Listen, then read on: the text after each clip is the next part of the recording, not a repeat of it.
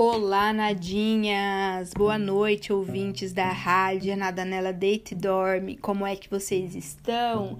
É, vamos lá, né? Vamos conversar um pouquinho aqui nesse seu podcast quase diário, em que a gente fala de tarô, de astrologia, das deusas, dos mitos, de uma forma rápida, é, fácil de entender e muitas vezes superficial, que é pra gente poder falar de mais e mais assuntos, né? Tô me preparando aí para falar para vocês também sobre é, Revolução Solar, sobre as casas astrológicas e os assuntos que elas é, tratam, né? Falar um pouquinho sobre os aspectos planetários e queria saber de vocês o que, que vocês querem, né? Ouvir primeiro, contem lá no brumalha.flor que a gente conversa melhor.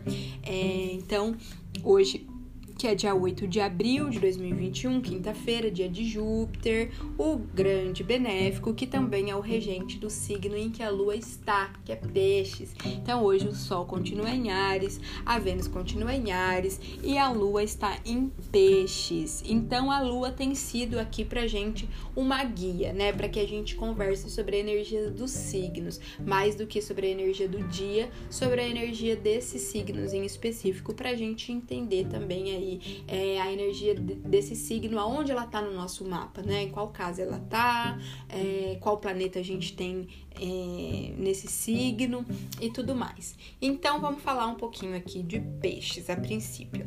É, peixes é esse signo regido pe pelo elemento água, né? Que vai falar sobre os sentimentos, sobre as emoções. Então tem essa profundidade, tem essa essa é, essa intensidade, né? Sempre que o signo é, de, é do elemento água, a gente fala disso, de profundidade, intensidade, sentimentos, emoções.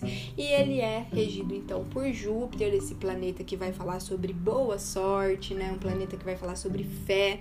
Peixes sendo esse signo muito é, espiritual, muito intuitivo, muito empático, muito criativo e muito criativo porque ele se permite brincar. Peixe se permite sonhar e e peixes não tem compromisso com o sentido, né? Então, peixes ele não tá preocupado em entender as coisas com a mente racional. A mente racional afugenta o sentir. Então, quando a gente tá pensando sobre os sentimentos, é muito provável que a gente não esteja sentindo. E para peixes é muito importante essa conexão com o sentir, né? É muito importante, muito natural.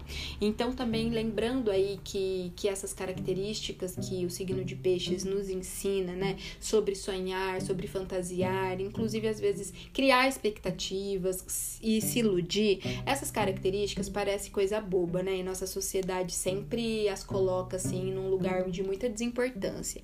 Mas devo lembrá-los, senhores, que e senhoras, que é esse o primeiro passo, né, pra gente manifestar alguma coisa no mundo, criar alguma coisa nesse mundo, nesse mundo terrestre aqui, né, no planeta Terra, que é, os primeiros passos é justamente deixar a nossa mente aí é, vagar livremente, né, dar asas para nossa imaginação, porque é fantasia, né, é sobre é, imaginar, essa imaginação que vai nos trazendo desejos.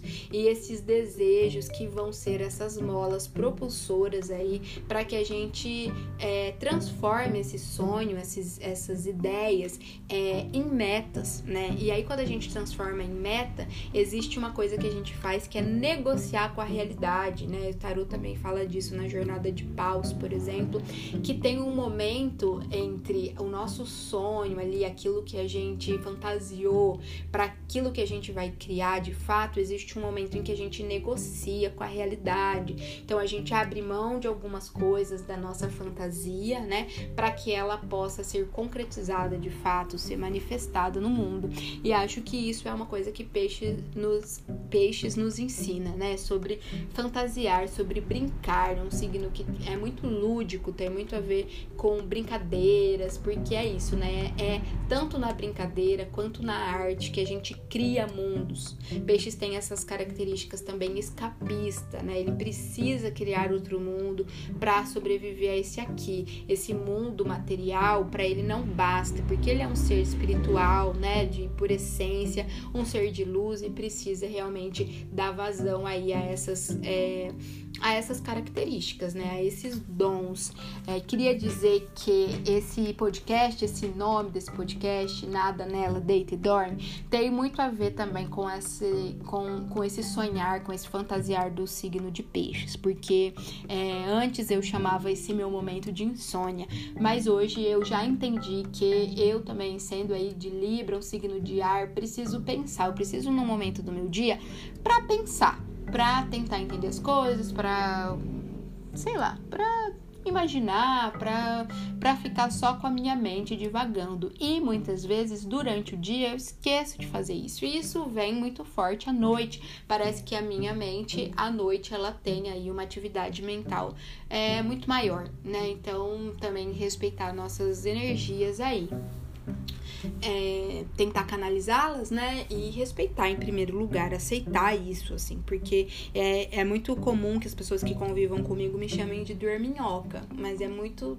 comum também que se colocar na ponta do lápis, eu acabo que durmo menos do que elas, eu só durmo em outros horários. Então, tem a ver com isso. E o Nada Nela Deita e Dorme é um nome que me vem para esse podcast, né? Foi de uma forma bem impulsiva, mas me vem nesse momento em que eu tô, esse momento antes de dormir, em que eu tô criando, em que eu tô pensando e tudo mais.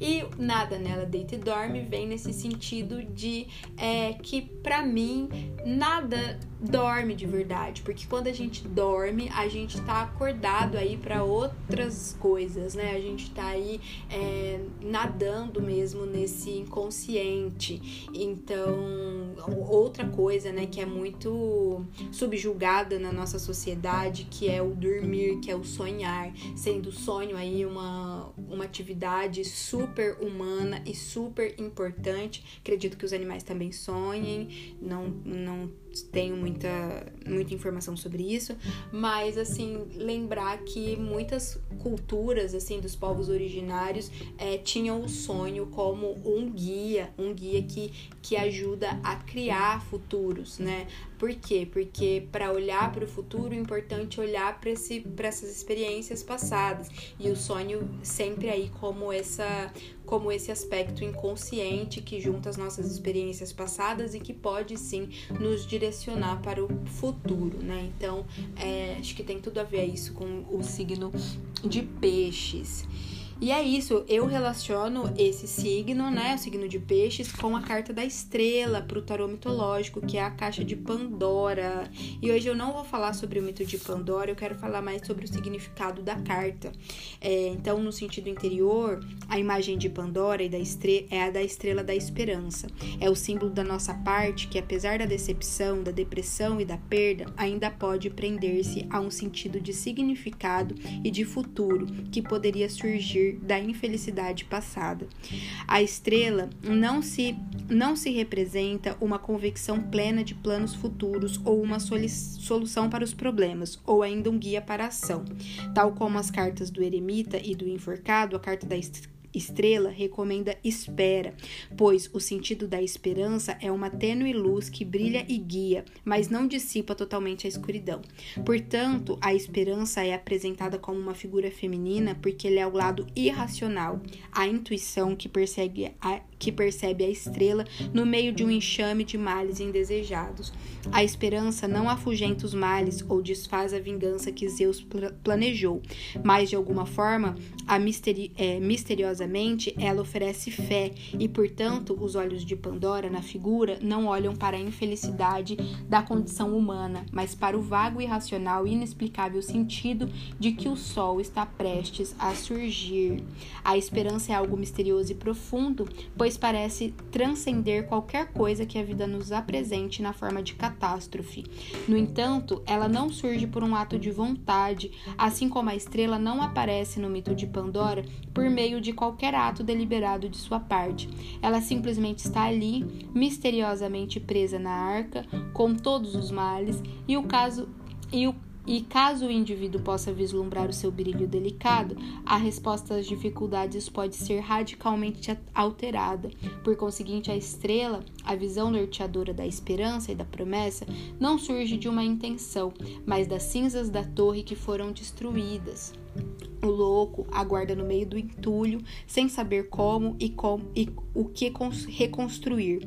No meio dessa confusão e do colapso das velhas atitudes e estruturas, surge a débil e evasiva, mas potente estrela da esperança. Acho que tem tudo a ver também com o momento em que a gente vive, né, gente? Dessas quebras de padrões, desse desmoramento, desmoronamento geral aí é, de muitas estruturas.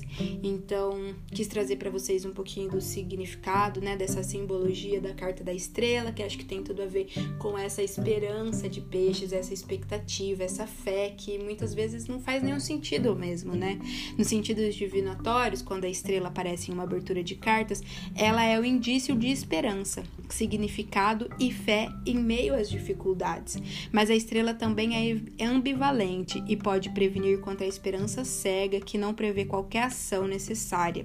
Então também muito legal a gente perceber que esperançar não é só esperar de braços cruzados, né? Esperançar é imaginar, é construir esses futuros, principalmente na nossa mente, para que a gente consiga em, em algum momento é, manifestar isso, né? Atrair isso.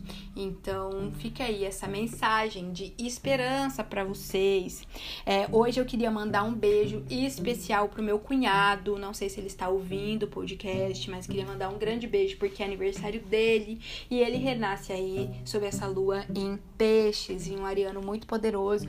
Um beijo, querido André. Te amo muito, estou morrendo de saudades.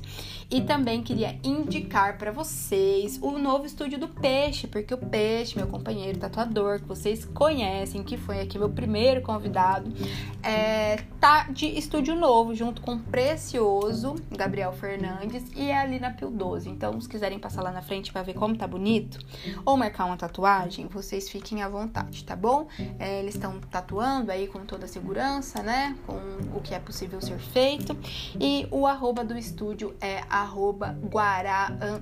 Não, agora, ixi, gente, não vou saber. Mas é ou Guará Underline Tatu ou é Tatu Underline Guará. Eu acho que é Guará Underline Tatu, viu? Olha aí a indicação meio mequetrefe, parecendo aí o, o, o signo de peixes, esquecendo a indicação no meio da indicação. Mas enfim, procurem aí, é Estúdio Guará tá? É, tá muito lindo, muito caprichadinho, porque, né, vindo de peixe, o caprichoso, e de Gabriel, o precioso, vocês já imaginam como é que tá. Vão lá dar uma olhada, tá? E é isso, um beijo para todos, a gente vai se conversando, até amanhã.